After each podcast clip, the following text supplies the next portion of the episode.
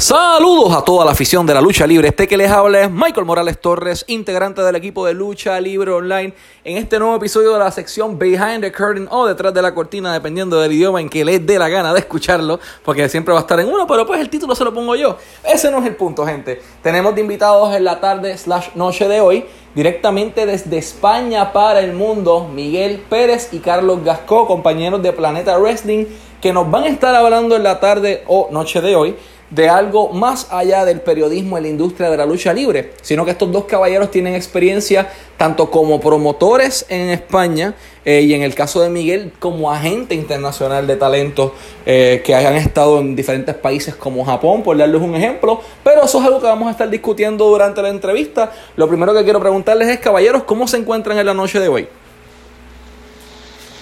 Yo muy bien, la verdad, muy contento de estar hoy aquí en Lucha Libre Online, en el podcast. Eh, Michael, tú y yo hemos compartido un montón de tiempo juntos, tanto en programas de vídeo como en audio, como trabajando detrás de las cámaras, en la página, en las redes sociales, pero yo creo que hoy por primera vez me siento aquí para debatir contigo y con Carlos sobre un tema que nunca hemos tocado en todo el tiempo que hemos estado juntos, así que se viene algo bueno.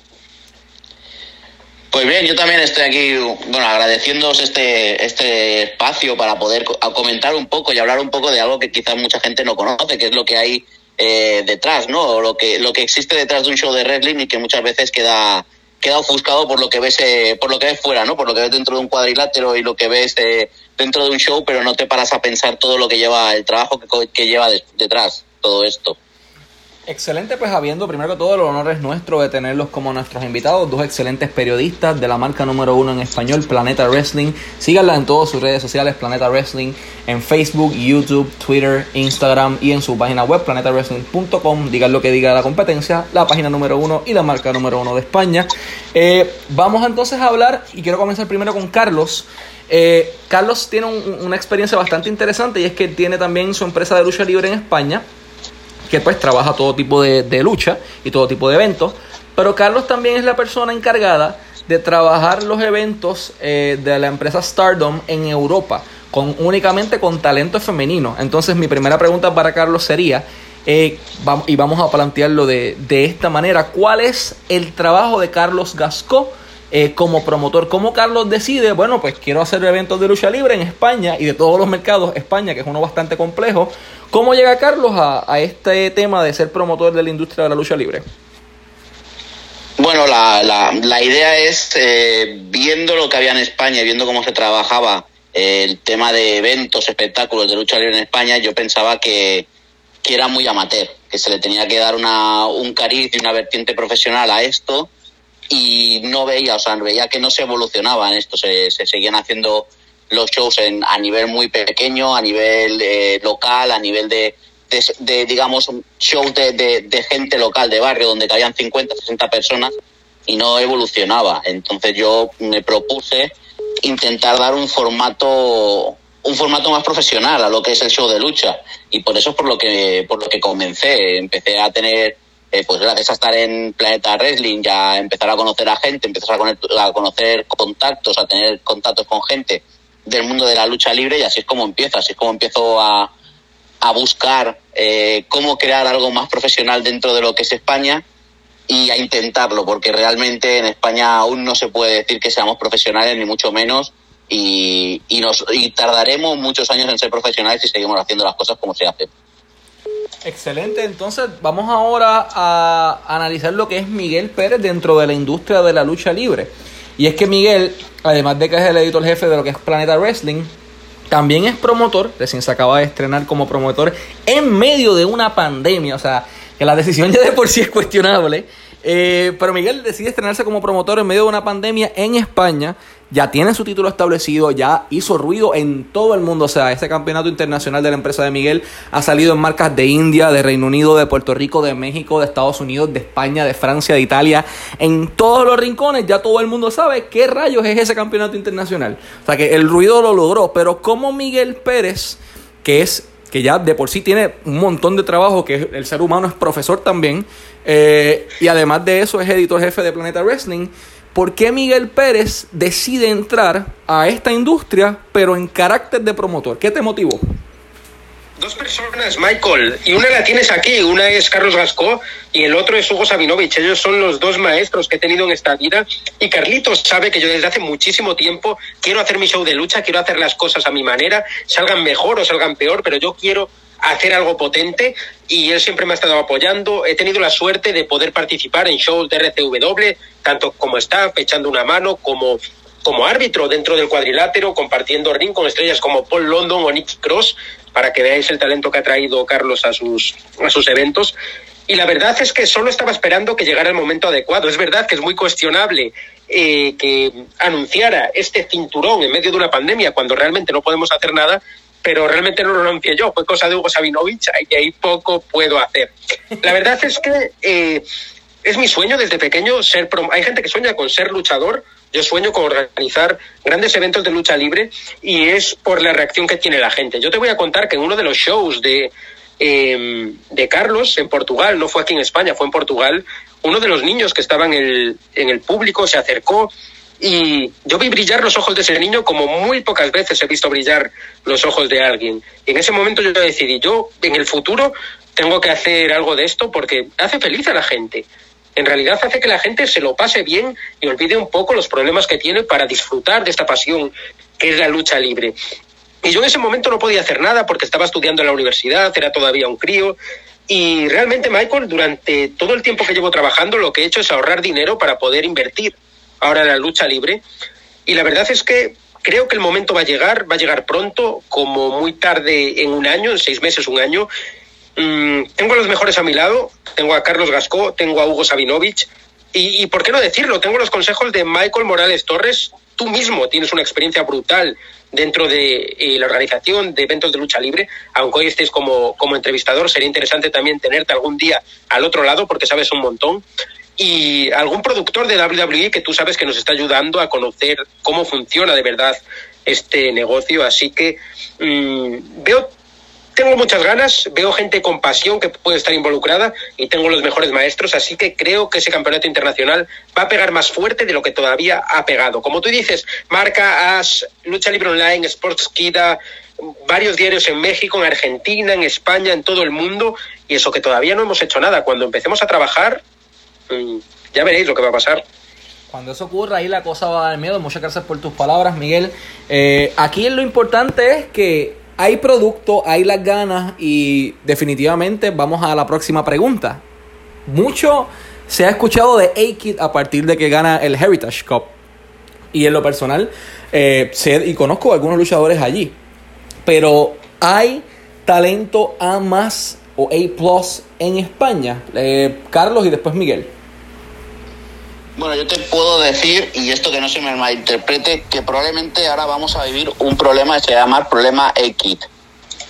Y, me explico. Eh, hay mucha gente en España y hay escuelas, bastantes escuelas, muy poco profesionalizadas, eh, donde quizás los entrenadores no están formados para dar, para dar clases, o sea, están formados porque han ido tres semanas a Inglaterra y ya tienen, ya tienen el nivel para, o ya se creen que tienen el nivel para dar clases de eh, y formar a, más luchadores. Y tenemos un hándicap, que estos chicos que ahora están entrenando no se crean que pueden llegar a ser aquí. Por eso digo lo del problema aquí. Eh, sabemos que en España eh, Akit ha tenido que trabajar mucho, es un talento innato, o sea, Akit es un chico que tiene un talento innato y que ha trabajado mucho en España y fuera de España. Akit se ha ido a Inglaterra durante varios años, eh, fines de semana consecutivos, y todo ese, bueno, esa experiencia que ha ganado es la que después demuestra en, un ring de WWE ahora mismo. Por eso te digo que el problema aquí puede ser que la gente crea que solo con lo que se hace en España es suficiente.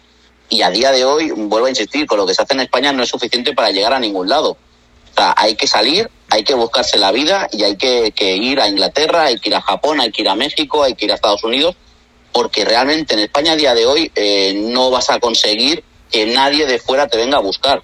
Y es así, es así, y es porque el concepto es poco profesionalizado, no hay un concepto de wrestling profesionalizado. Aquí las escuelas son escuelas donde entra todo el mundo.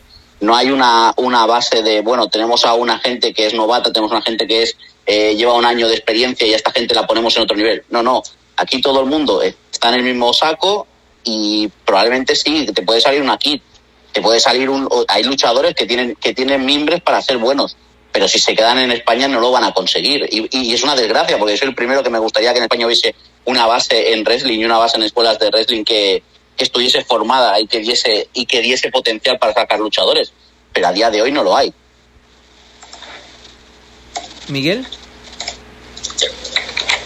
Estoy muy de acuerdo con Carlos si es que, mira, eh, Michael, te voy a dar una lista de países. Francia, Croacia, Dinamarca, Malta, Hungría, Grecia, Países que en principio no tienen nada que ver con la lucha libre, pero que si tú te pones a analizarlo y empiezas a ver cómo hacen allí los shows, cómo luchan sus luchadores, están muy por encima del 90% de los luchadores españoles y del 90% también de las escuelas de España. Y tampoco quiero que me malinterprete nadie, como veis he dejado fuera Alemania, que sabemos que es muy potente, y cualquier país de las Islas Británicas, donde el wrestling es casi una religión.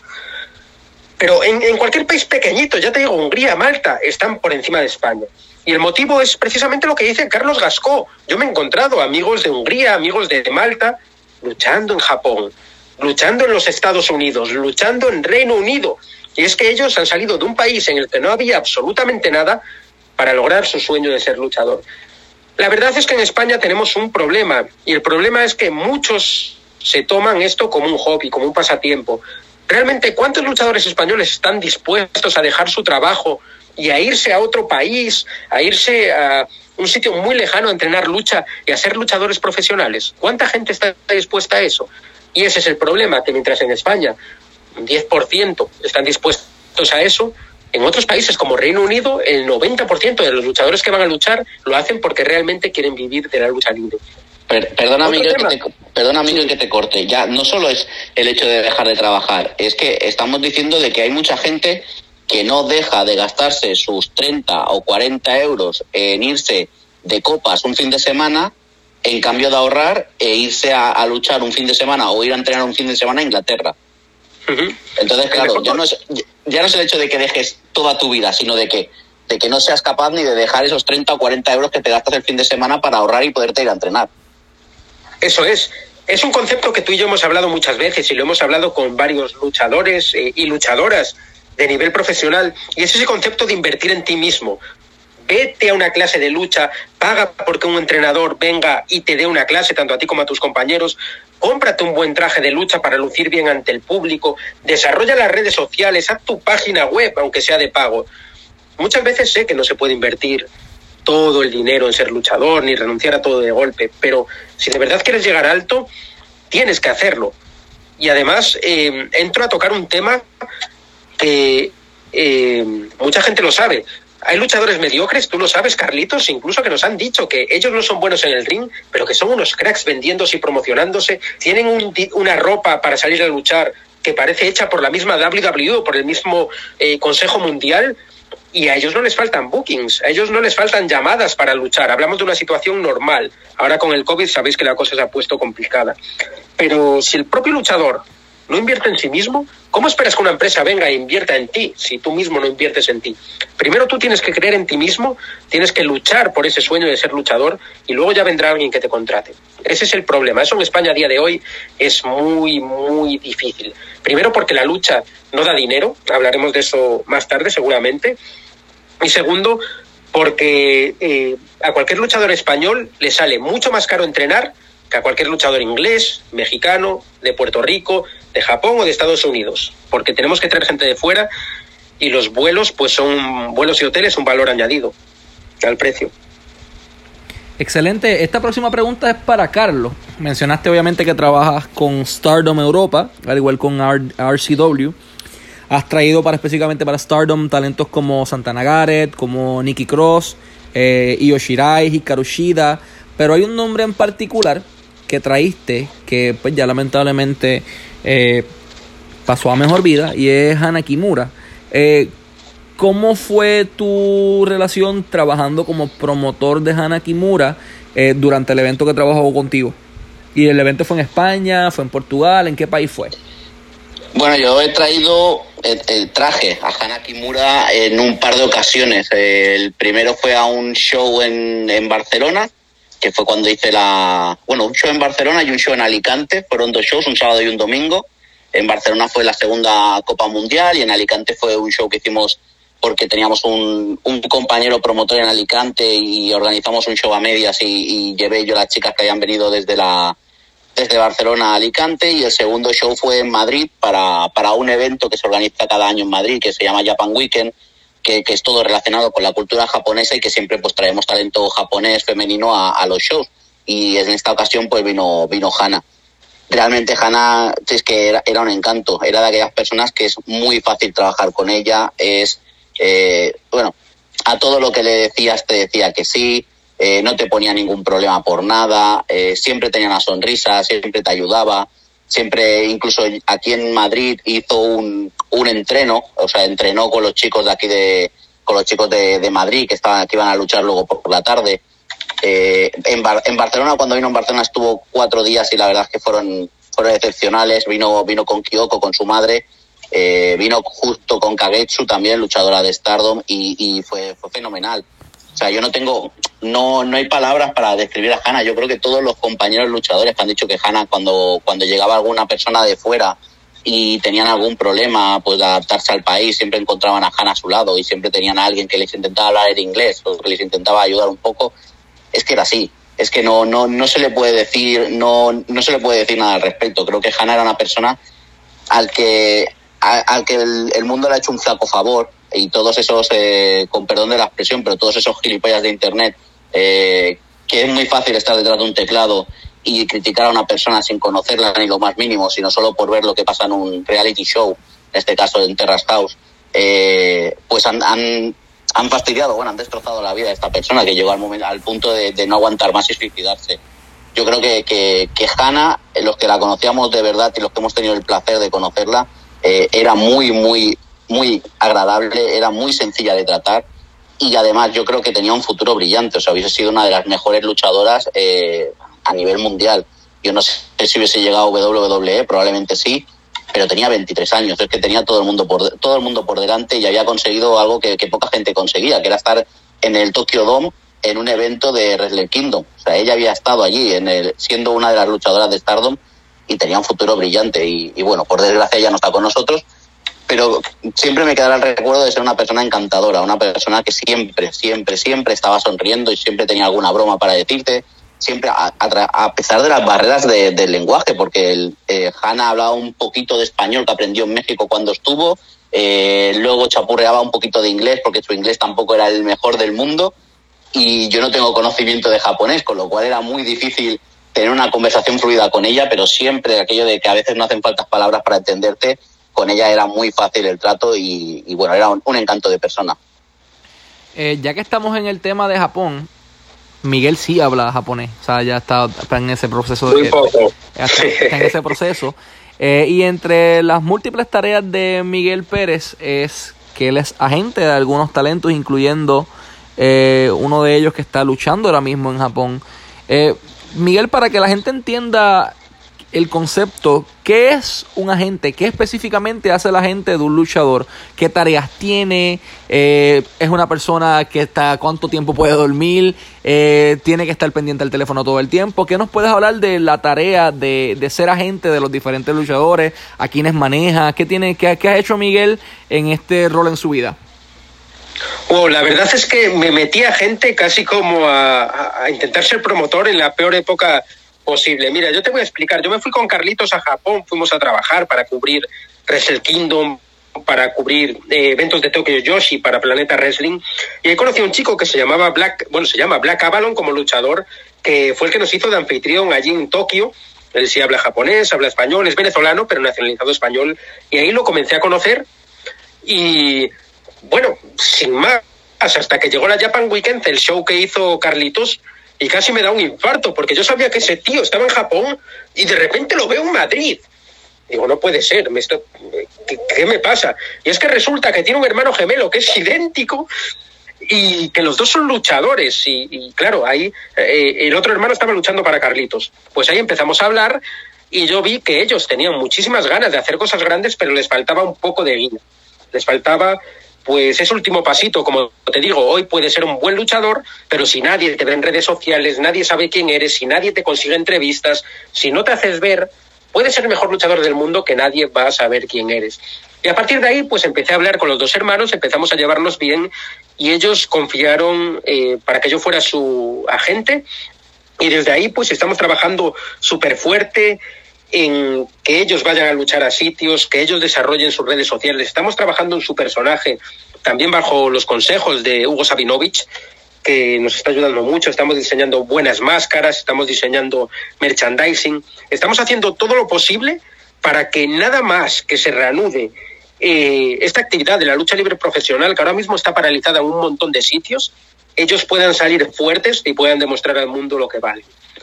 Hay que decirte, Michael, que es verdad que eh, duermo muy poquito, duermo muy poco, pero que las labores de agente no me llevan tanto tiempo como las que me pueden llevar las labores de editor en una página web.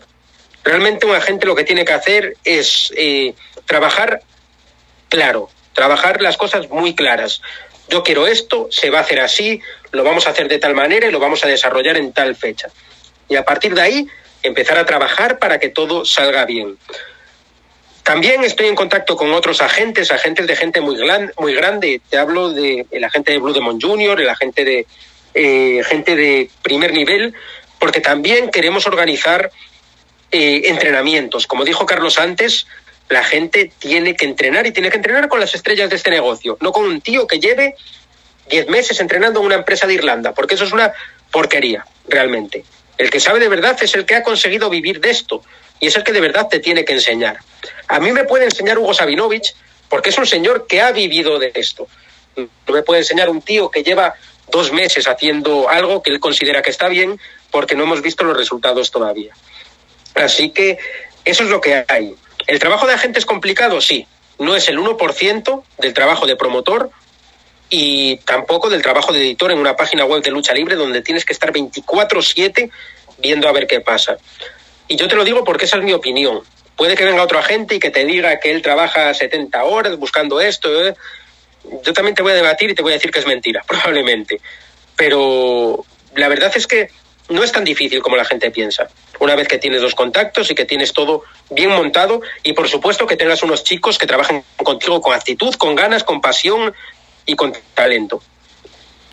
Ok, vamos entonces a hablar, ya que mencionaron el tema anteriormente, ¿hay dinero en la lucha libre en España como promotores? O sea, me explico. Eh, hay un mito de que en, todos los lugares en la industria de la lucha libre se cobra una cantidad de dinero absurda, que en todos lados se cobra bien eh, y que en todos lados el fanático está dispuesto a pagar por el boleto para ver el evento. Eh, obviamente que menos en España. exacto. Quiero hablar de eso mismo. Perdona que, te haya, perdona que te haya cortado, Michael, pero menos en España. Por eso mismo. Entonces, ¿hay dinero en España para lucha libre, Carlos? no, no, no, el dinero probablemente que tú inviertas en lucha libre, sabes que te va a volver el 20, el 15-20% de lo que tú inviertas vas a recuperar. Fíjate las cifras que te estoy dando. O sea, es que es, que es eh, algo ruinoso, sinceramente. Se hace más que más por amor y por y por y por placer que por, por realmente sacar dinero. O sea, aquí el beneficio en España no existe. En España tienes eh, múltiples eh, escuelas que ofrecen sus shows de manera gratuita. O sea, ofrecer sus shows de manera gratuita significa que tú no estás eh, enseñando al público a pagar por ver un espectáculo. O sea, tú le estás diciendo esto que yo te estoy dando, eh, con perdón de lo que voy a decir, pero esto que te estoy dando no vale nada y como no vale nada no te hago pagar. Yo creo que si una persona, mm, por mucho o por poco que está aprendiendo, está subiendo a un ring y está poniendo en juego su físico, ese trabajo se le tiene que valorar y ese trabajo se le tiene que pagar y se le tiene que pagar de alguna manera. ¿Cómo se le paga a una persona que está trabajando en un ring de wrestling? Pues probablemente con lo que entre en taquilla o lo que entre en, algún tipo de promoción o lo que, lo que entre por parte de los, de, las, eh, de los inversores. Pero no se puede hacer gratuitamente las cosas y en España se hacen gratuitamente las cosas todas. En el mundo del wrestling todo es gratuito menos eh, los shows de RCW y otra empresa que ahora ha empezado a hacer los shows de pago, pero precisamente porque han tenido que buscarse un local donde hacer los eventos que le cobraban. Entonces, claro, cuando ya te piden dinero por anticipado, tú tienes que mirar de recuperar ese dinero de alguna manera. Pero sinceramente, esta gente que antes ofrecía los shows gratuitos a los HC de pago y han pasado de tener 400 personas a tener 100, porque la gente no paga por ver un espectáculo de wrestling porque has creado una cultura de que el wrestling en España es gratuito. Y como el wrestling en España es gratuito, no creas una cultura de saber lo que es bueno y lo que es malo tampoco, porque como todo es gratis y nada vale, porque nadie nada tiene un valor porque vale cero, o sea, tu entrada es cero, no vale, no tienes no tienes no puedes ni el el espectador, por ejemplo, no puede ni criticar, porque si yo no he pagado nada por ver algo, ¿cómo voy a criticar algo que no que no he pagado por ver? Entro, estoy dos horas allí, lo veo, me parece muy bien o me parece muy mal, pero como no he pagado no puedo criticar lo que he visto. Entonces, en España funciona así, todo funciona igual, por eso te digo, es muy complicado. Yo soy una de las personas que siempre he intentado traer talento extranjero, eso supone pues unos gastos extras en cuanto a lo que es pues garantía del luchador, en cuanto es a hotel, en cuanto es a vuelo, en cuanto es a sus dietas, y todo eso lo hago por intentar profesionalizar la lucha, intentar ya poner luchadores de aquí, de España, contra luchadores de fuera, para que estos luchadores españolas, españoles y españolas ganen algo de experiencia luchando contra gente de fuera. Si no te puedes permitir el lujo o no quieres permitirte el lujo de ir fuera y yo veo que tienes algo de calidad y que puedes seguir creciendo, te traeré una persona de fuera para que en un ring de, lucha en España puedas luchar contra él. Pero claro, cuando tú pides a la gente que pague por esa entrada, eh, la gente no paga. La gente te dice, no, no, perdona, es que yo el fin de semana que viene tengo un espectáculo de lucha, de wrestling, y me cuesta cero. Y tú le dices, sí, sí, perdona, pero es que aquí te vienen gente de Japón, gente de Estados Unidos, ya, pero es que eh, mm, veo lo mismo, veo dos tíos pegándose encima de un ring. Y eso es lo que estamos, eso es lo que se está eh, haciendo en España, o sea, lo que se está vendiendo en España, que el producto son dos tíos pegándose en un ring o dos chicas pegándose en un ring que no importa la calidad que tengan y que entonces me, decanto por lo que sea más barato. Y lo que es más barato, pues es donde voy. Y como aquí es gratis, pues todo el mundo va a lo gratis. Pero aún así, los shows gratis tampoco te creas que va mucha gente. Aquí se ponen pues 200, 300 personas en un show gratuito, no va mucho más gente. Entonces, en otras palabras, hasta el momento, en todos los eventos que tú has hecho, eh, y has hecho eventos con talento excelente, o sea, estamos hablando de la campeona femenina de NXT, que es Yoshirai, estamos hablando de la campeona femenina de IW, e eh, estamos hablando de la misma Hana Kimura, de Santana Garrett, eh, de Paul London en un momento dado, de talento que estuvo en TNA. En ningún momento no hay nada, no hay, no hay, o sea, en tu carrera como promotor, no ha habido en España un evento en el donde los fanáticos hayan respondido de manera positiva, respaldado y que tú hayas podido recuperar lo que invertiste? En el show que más gente vino de pago, que fue en el show de Stardom Europa en el 2016, si no me equivoco, ahí entraron 175 personas y con eso no recuperé la inversión. No me faltó mucho, no te voy a engañar, no me faltó mucho, pero tampoco se recuperó la inversión.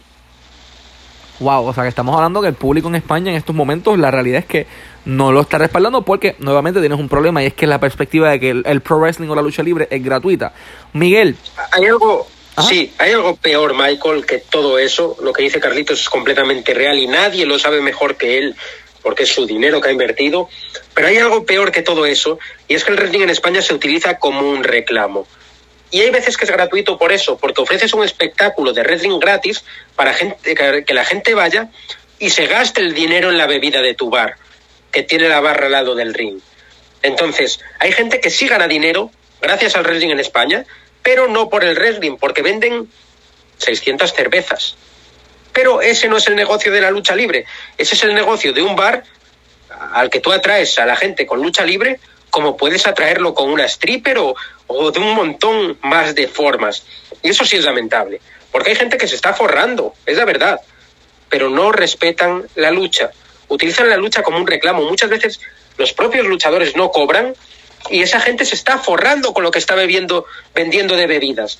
Y es muy, muy triste que eso pase. No sé si Carlitos estará de acuerdo conmigo. Bueno, te puedo decir, Miguel, que, eh, que hay shows donde entran 400 personas y esas 400 personas eh, van allí, de esas 400 a lo mejor 300 van allí porque la cerveza está a un euro. Lo que menos le importa es lo que, lo que pase dentro del ring. O sea, habrán 100 aficionados a lo que es eh, lucha libre y 300 aficionados que dirán, eh, esto es gratis y encima la bebida un euro. Y si me voy fuera a un bar a beberme una cerveza, me cobran 3 euros o me cobran 4 euros, pues me voy aquí. Y eso, eso lo sabemos tanto tú como yo que en España pasa. Sí, sí, a mí no me molesta eh, y que quede muy claro que una empresa tenga que empezar haciendo sus shows gratuitos porque nadie los conoce y quieren darse a conocer. no me molesta, perjudica a las empresas que se hacen las cosas pagando, pero mm, no es algo reprochable. Lo puedo llegar a entender, aunque, repito, perjudica el negocio de la lucha libre. Pero cuando ya hay alguien que se está lucrando y perjudica el negocio de la lucha libre, porque hay gente que ha ganado mucho dinero con esto, ¿eh? que no se nos olvide, pues ya me, me molesta. Ya es cuando me empieza a tocar un poco las narices. Y la verdad es que mmm, no tiene buena solución. Hay que partir de la base, que tal vez Carlos lo dio por supuesto, pero mucha de la gente que nos escucha a lo mejor nos ve desde otros países, y es que el 99,9% del deporte en España, ¿qué es, Carlitos? Dilo tú. El fútbol. El fútbol. Vivimos, nosotros vivimos el fútbol como lo viven en Argentina, esto lo hablaba el otro día con un promotor, pero es que encima tenemos la desgracia de tener equipos buenos. Así que eh, todo el mundo habla de fútbol aquí. El wrestling, el ciclismo, el tenis, todo lo demás es secundario. Incluso muchas veces hay deportes minoritarios, como pueden ser. Es que ya no quiero nombrar a la lucha, hablo de los rallies, por ejemplo. Hay mucha gente que no se la toma ni como un deporte. El wrestling, evidentemente, tampoco. Todo lo que no sea fútbol aquí parece que, que cuesta. Y es que, Michael, para que te hagas una idea, yo conozco a muy poca gente a la que le guste el wrestling y le guste el fútbol también. La gente que está metida en el wrestling es porque ya está aborrecida del fútbol hasta niveles insospechados muchas veces. Y ese es el problema, que tenemos un, un, público que es muy limitado porque el Madrid y el Barça se comen todo lo demás. Y que también tienen una cultura muy fuerte en el baloncesto. España tiene uno de los mejores equipos nacionales en todo, en todo el mundo. Y entonces tienen, tienen otros deportes, eh, vamos a decirlo de esta manera, eh, consumiendo el público que el, pro wrestling pudiera tener. Entonces, mi próxima pregunta para ustedes sería la siguiente. Eh, sabemos que traer talento es sumamente caro. Más talento de Japón. O sea, aquí estamos hablando de los pasajes, estamos hablando, como dijo Carlos, de las dietas, estamos hablando de los hoteles. Es sumamente costoso. Eh, y mi pregunta va para ambos. Primero con Carlos. Carlos, ¿cuánto cuesta producir un evento de Stardom Europa en España? Números aproximados. Y Miguel, ¿cuánto cuesta producir un evento, eh, vamos a decirlo de esta manera, independiente? en España en, en precio regular, o sea, desde, el camión que te cobra la gasolina para llevar el cuadrilátero, el alquiler del cuadrilátero si no lo tienes. Eh, estamos hablando del, del set si no tienes un set de entrada hay que alquilarlo. Estamos hablando de las garantías de los talentos, de las dietas de los talentos, de la seguridad para el evento, de la persona que va a estar en la cantina eh, vendiendo mercancía, comida, etcétera, de la, del trabajo de esa persona, más de la mercancía que tienes que comprar, es muchísimo dinero. Así que comenzamos con Carlos referente a Stardom y luego con Miguel referente a los eventos independientes en España con un aproximado.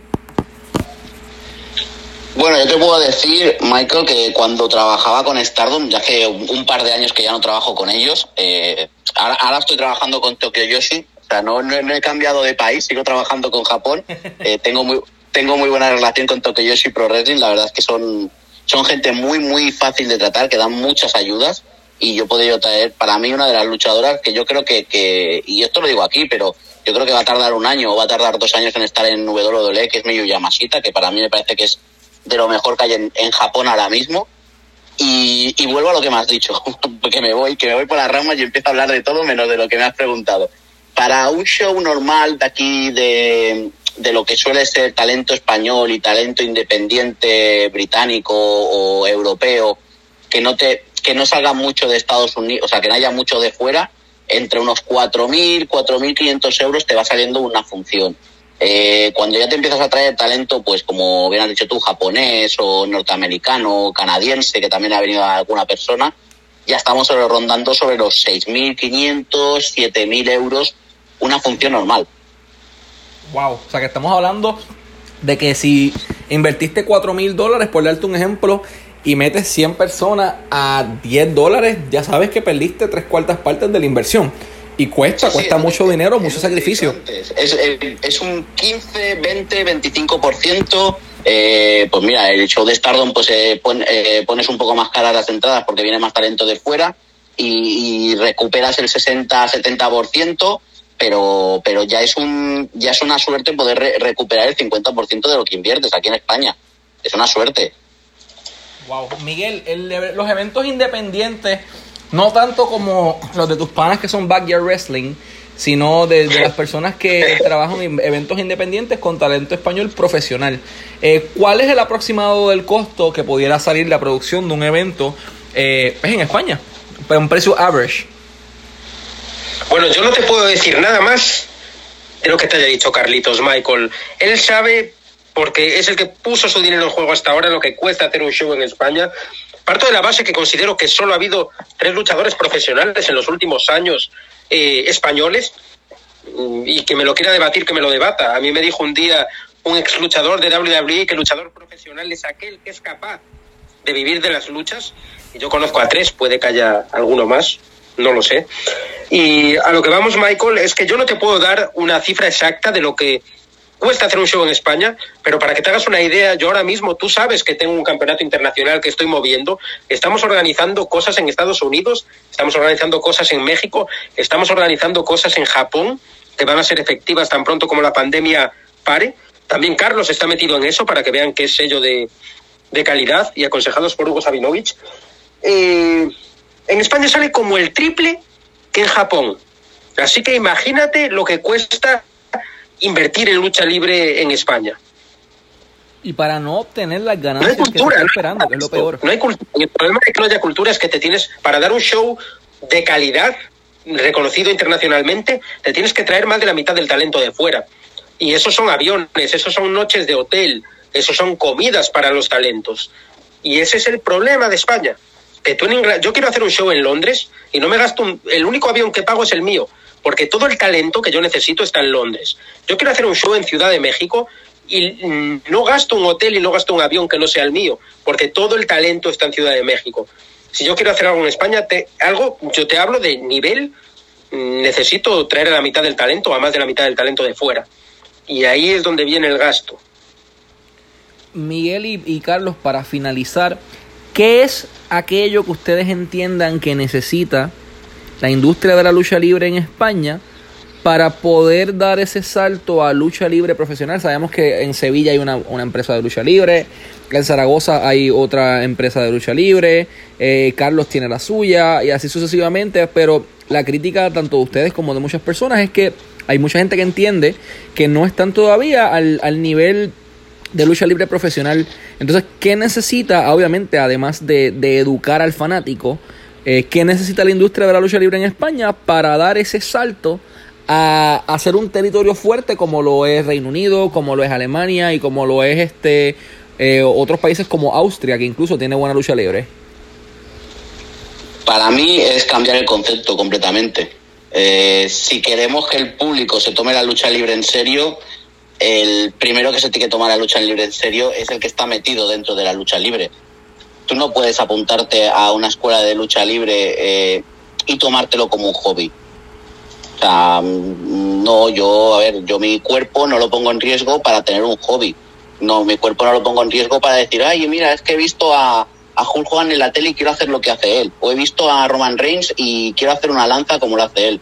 No, no, esto no es un hobby. Esa gente que está en televisión lleva muchos años detrás de unos entrenos continuos, de, una, de un trabajo físico, de una dieta equilibrada, de tener unos preparadores y de llevar un cuerpo eh, cuidado al máximo para poder estar allá arriba. Y aquí la gente entra a una escuela y es, ay, mira, yo es que lo he visto en la tele y yo puedo hacerlo. No, no, no, no puedes hacerlo. Y el problema es que esa gente que entra a una escuela y viene con el concepto de yo puedo hacerlo, no hay nadie en las escuelas de España que le digas, no, perdona, es que tú esto no lo puedes hacer. No, ¿por qué? Porque como este, esta persona que va a entrar va a pagar entre 30 y 50 euros por entrenar, pues oye, va muy bien eso, ¿sabes? Al final te mantiene la escuela, no tengo que hacer ningún show, ningún show de pago porque la escuela la mantengo eh, con todo lo que me pagan los, luchadores. Cuando a lo mejor tienes 40 alumnos y esos 40 alumnos, si fueses un poco crítico, te servirían 15 y esos 15 alumnos probablemente eh, tendrías alguno que saldría bueno porque le podrías dedicar el tiempo que necesita esa persona eh, y no le estás dedicando porque tienes 40.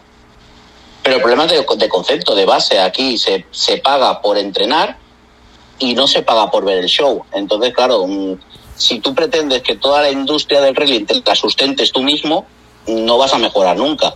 La industria del wrestling te la tienen que sustentar desde fuera no tú mismo, con los propios luchadores no pueden sustentar la empresa, la, la industria del wrestling en España. Los propios promotores mm, no pueden sustentar el wrestling en España. A ver, yo no estoy dispuesto a perder dinero cada dos meses y cada tres meses porque, porque la gente no quiera pagar por mis shows, porque hay una cultura de que no se pague por mis shows. Al final dices, eh, sí, vuelvo a probarlo, vuelvo a intentarlo, pero es que el concepto que tienen aquí es erróneo desde el principio.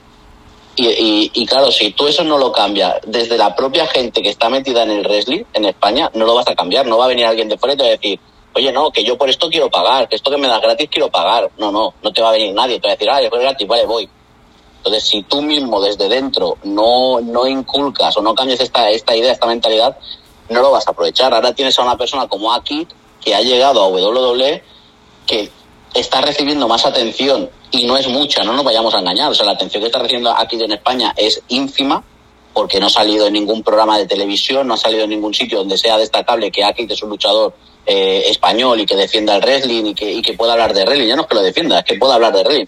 No lo han llamado a ningún programa de televisión, lo han llamado creo que a Marca en un programa de radio y están en las entrevistas que le hacemos eh, los medios eh, de, de wrestling y los medios así un poco generalistas, pero no ha salido más si se le da exposición a aquí, probablemente eh, podamos conseguir algo más dentro de la industria del wrestling, pero si la exposición que va a dar aquí es para conseguir que más, más niños jóvenes se apunten a escuelas de wrestling para pagar 50 euros y dejar que los shows sigan siendo gratuitos, no vamos a cambiar nada. Vamos a estar dentro de un año, vamos a estar en el mismo sitio en el que estamos ahora.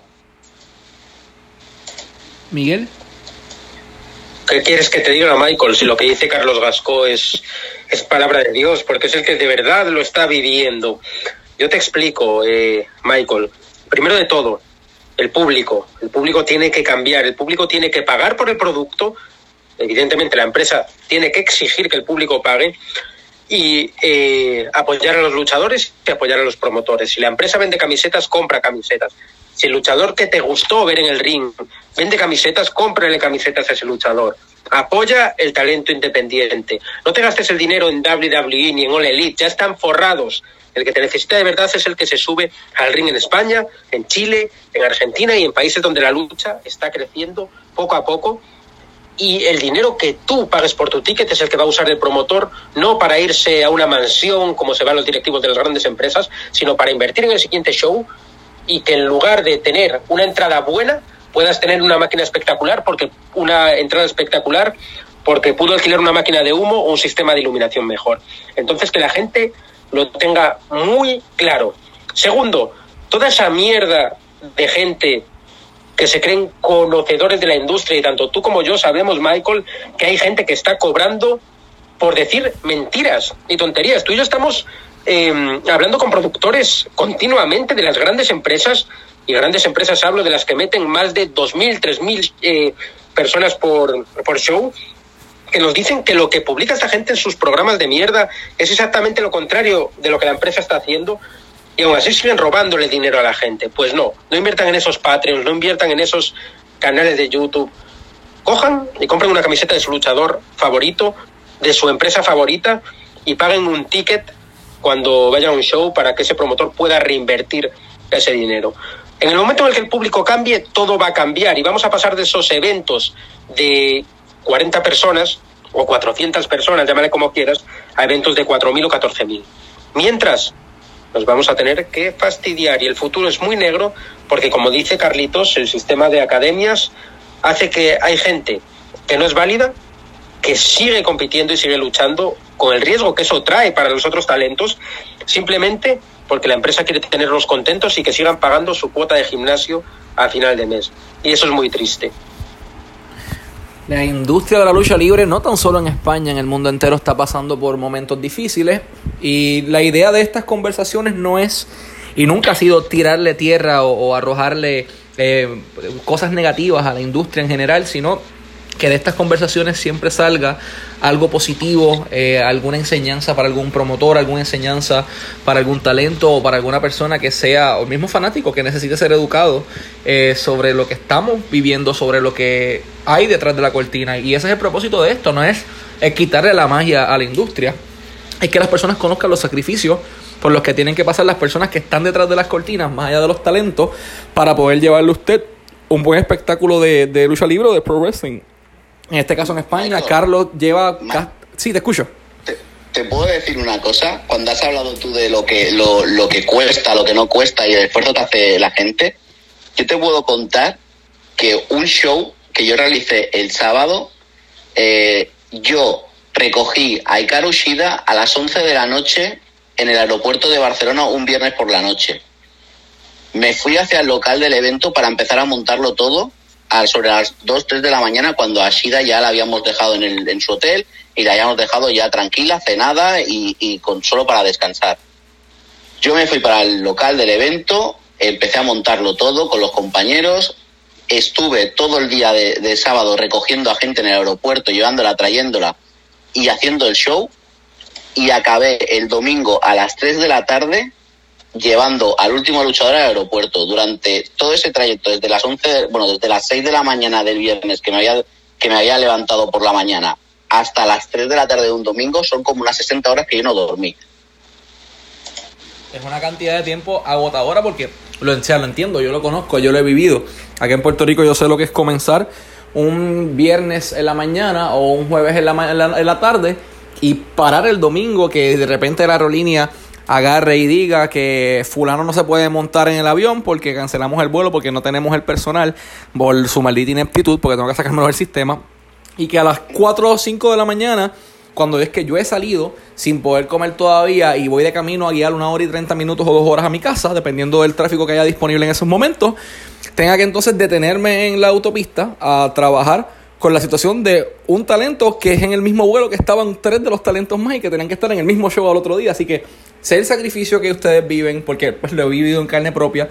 Y la idea de eso es esto, que las personas conozcan esos héroes anónimos que están detrás de la cortina, que se están sacrificando, que están dando el 100%, porque la industria de la lucha libre, específicamente en España, y son ustedes, eh, crezca y pueda tener la seriedad que por la que tanto ustedes están luchando. Así que a nombre de Lucha Libre Online y de la industria en general, gracias a Carlos y a Miguel por lo que están haciendo. Gracias por habernos permitido eh, escuchar, eh, contar su historia también de igual manera eh, con las personas y que puedan conocer un poco más de lo que hay eh, detrás de la cortina. Pueden seguir a Carlos y a Miguel en Planeta Wrestling.